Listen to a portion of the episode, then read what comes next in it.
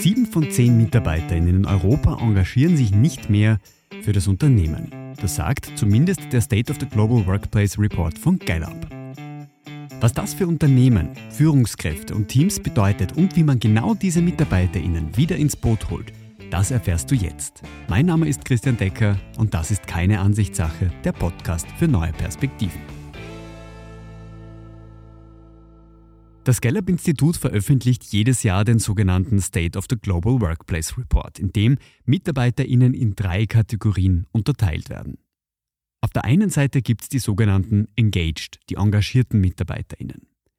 Die stehen hinter der Unternehmensstrategie, hinter den Unternehmenszielen, die treiben Innovation voran.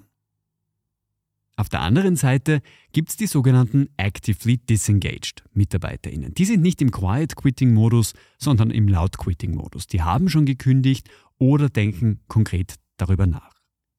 Die halten natürlich auch Unternehmen zurück, die bremsen Innovation. Der größte Teil fällt aber auf die dritte Kategorie. In Europa sind das ungefähr 72 Prozent. Das sind die sogenannten Not Engaged MitarbeiterInnen. Die sind weder engaged noch sind die actively disengaged. Die sind irgendwo dazwischen.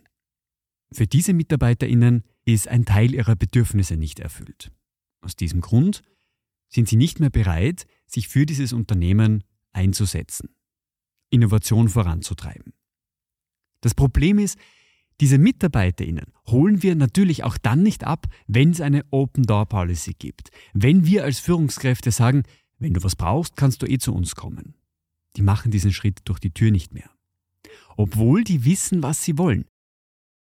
Die meisten dieser MitarbeiterInnen wollen mehr Wertschätzung für ihren Einsatz, wollen eine offenere Kommunikation mit ihren Vorgesetzten, wollen mehr Weiterbildung, mehr Autonomie, die wollen sich einbringen machen es aber nicht mehr, weil sie ganz oft keinen Sinn dahinter sehen.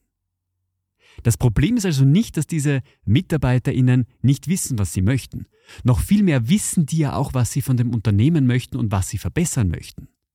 Unzufriedene MitarbeiterInnen sind diejenigen, die die besten Ideen haben. Die zeigen nämlich dorthin, wo es weh tut. Aber die machen das nicht mehr aktiv. Die machen das vielleicht mit Kolleginnen und Kollegen, aber nicht mehr mit den Führungskräften. Und das können wir ändern.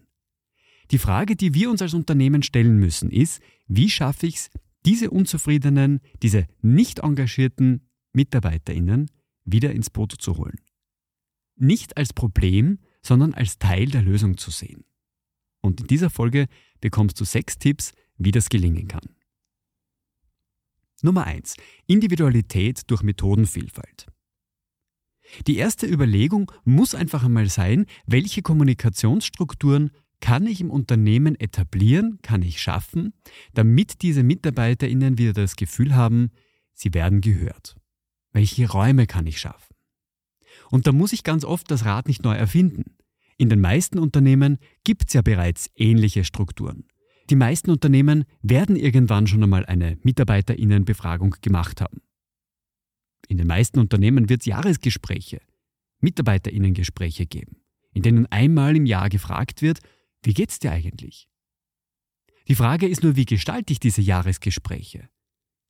Wenn ich nämlich in diesen Jahresgesprächen auch in Form von einer Open Door Policy und wenn du was brauchst, kannst du dich ja melden agieren, dann werde ich nicht die Information bekommen, die ich brauche. Ich muss die richtigen Fragen stellen. Dasselbe gilt natürlich für Teammeetings oder Sure Fixes. Auch da muss ich die richtigen Fragen stellen, um die MitarbeiterInnen abzuholen, die nicht mehr so engagiert sind, die unzufrieden sind, die aber wissen, was sie unzufrieden macht. Das heißt, die Frage ist, wie bekomme ich diese Information aus ihnen heraus?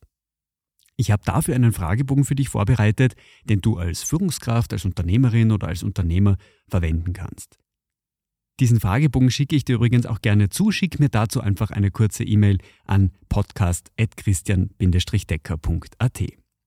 Auf diesem Fragebogen findest du dann beispielsweise Fragen wie Gibt es bestimmte ungelöste Probleme oder Schwierigkeiten, die deine Arbeitsleistung beeinträchtigen? Oder welche Aspekte der Unternehmenskultur empfindest du als demotivierend? Wie klar und transparent empfindest du die interne Kommunikation im Unternehmen? Das sind konkrete Fragen.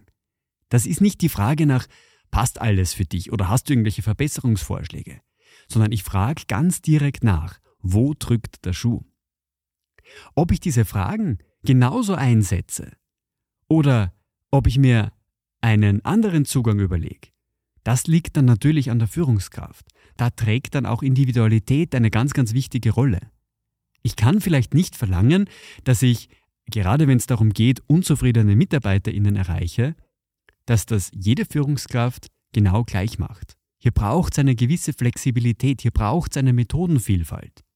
Für die einen ist es das Jahresgespräch, für die anderen sind es Teammeetings, sind es Fail-Forward-Meetings, in denen wir uns zusammensetzen und nur über Fehler sprechen, die in den letzten zwei oder drei Wochen passiert sind. Und da können diese Fragen helfen. Ich muss sie aber als Führungskraft zu meinen eigenen Fragen machen. Ich muss mir also überlegen, welche Strukturen möchte ich in meinem Unternehmen schaffen, damit ein Raum entsteht für Feedback von MitarbeiterInnen, egal ob zufrieden oder unzufrieden, engagiert oder nicht engagiert. Und diesen Raum, den darf ich an die Bedürfnisse als Führungskraft oder an die Bedürfnisse meines Teams anpassen. Das hängt natürlich auch immer sehr stark davon ab, wie viel zeitliche Ressourcen ich habe. Natürlich wäre es ideal, jede Woche mit jeder Mitarbeiterin ein Gespräch zu führen, in dem ich mir viel Zeit nehme und Feedback einhole. Aber wir alle wissen, dass das im Arbeitsalltag oft nicht realistisch ist. Ich muss für mich einfach die richtige Methode suchen. Kann natürlich auch digital sein. Auch das ist eine Möglichkeit, dass ich alle zwei Wochen mal ein kurzes Rundmail schreibe, wie geht es euch auf einer Skala von 1 bis 10 in diesem Bereich. Und schon weiß ich, wo mein Team gerade steht. Das Ziel ist nämlich, dass ich diese Strukturen schaffe, die Gespräche vielleicht einmal im Monat oder jedes halbe Jahr stattfinden lasse, aber eine offene Gesprächskultur dadurch erzeuge, die auch außerhalb dieser Gespräche ermöglicht, offen Feedback zu geben, im Team zu kommunizieren. Zweiter Tipp. Wahl des richtigen Settings. Ich habe es schon ganz oft erlebt in Unternehmen, dass Jahresgespräche als To-Do zwischendurch abgehandelt werden. Wenn ich das mache, dann darf ich mich natürlich auch nicht wundern, dass ich wenig Feedback, wenig nützliches Feedback von meinem Team, von meinen MitarbeiterInnen bekomme. Diese Gespräche, diese Strukturen, die ich schaffe, die müssen im richtigen Setting stattfinden. Da müssen die zeitlichen Rahmenbedingungen passen.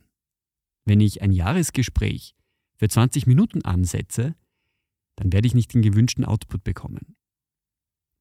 Wenn ich ein Jahresgespräch zwischen Tür und Angel mache, wenn ich dem Mitarbeiter, der Mitarbeiterin im Vorbeigehen kurz zurufe, kannst du kurz herkommen, wir müssen noch den Jahresgesprächsbogen ausfüllen, dann werde ich auch nicht den gewünschten Output bekommen.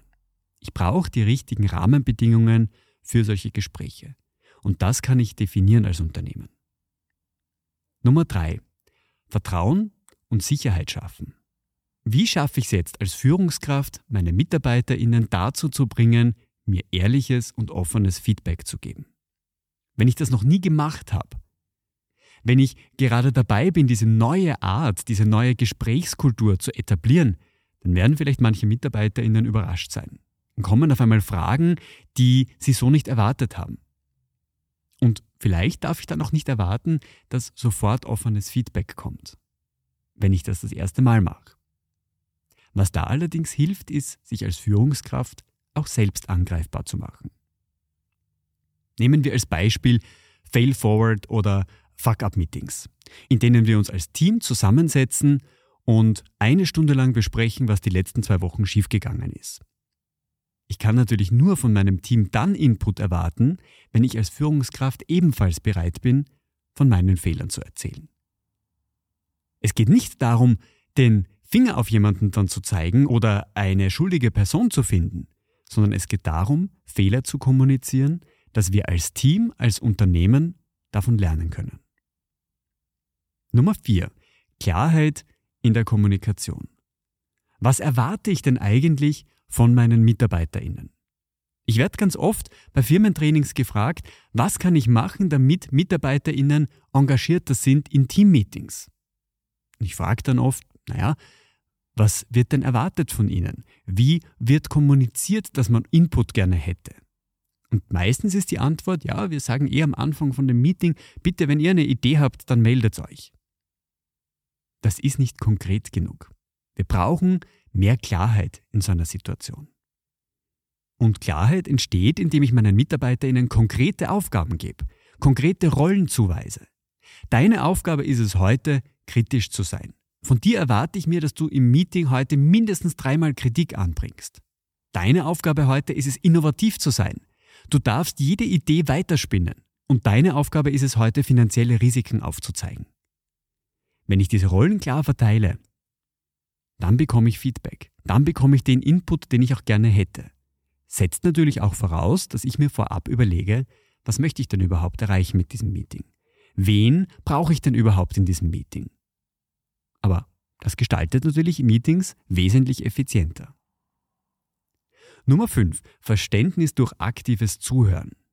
Als Führungskraft ist es oft gar nicht so leicht, die Perspektive der MitarbeiterInnen einzunehmen. Die Vermutung liegt nämlich nahe, dass es denen eh so geht wie der Führungskraft selbst. Schließlich arbeitet man ja im selben Unternehmen, im selben Bereich, hat vielleicht sogar dieselben Aufgaben. Meistens ist es aber anders. Wir alle sehen die Welt aus unserer eigenen, einzigartigen Perspektive. Wenn ich jetzt also die Perspektive meines Gegenübers, meiner MitarbeiterInnen verstehen möchte, dann muss ich bereit sein, aktiv zuzuhören. Meine Erwartungshaltung, meine Perspektive einmal auf die Seite zu legen und aktiv zuzuhören. Mit einem weißen Blatt zuzuhören.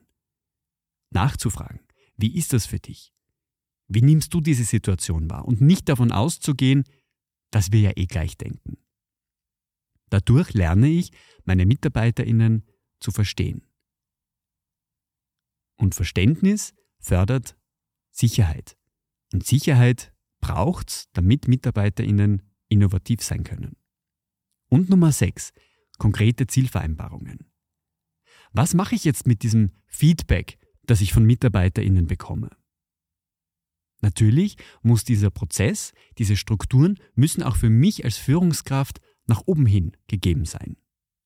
Sonst habe ich natürlich das Problem, dass ich viel Inputs, viel Impulse und Informationen, Feedback von meinen MitarbeiterInnen bekomme, aber als Führungskraft selbst nicht viel damit machen kann. Natürlich kann ich den Bereich, den ich selbst managen, den ich selbst verwalten kann, da kann ich Änderungen ermöglichen. Da kann ich auf meine MitarbeiterInnen zugehen. Aber ganz oft wird es strukturelle Probleme geben, die ich vielleicht auf meiner Ebene als Führungskraft nicht oder noch nicht lösen kann.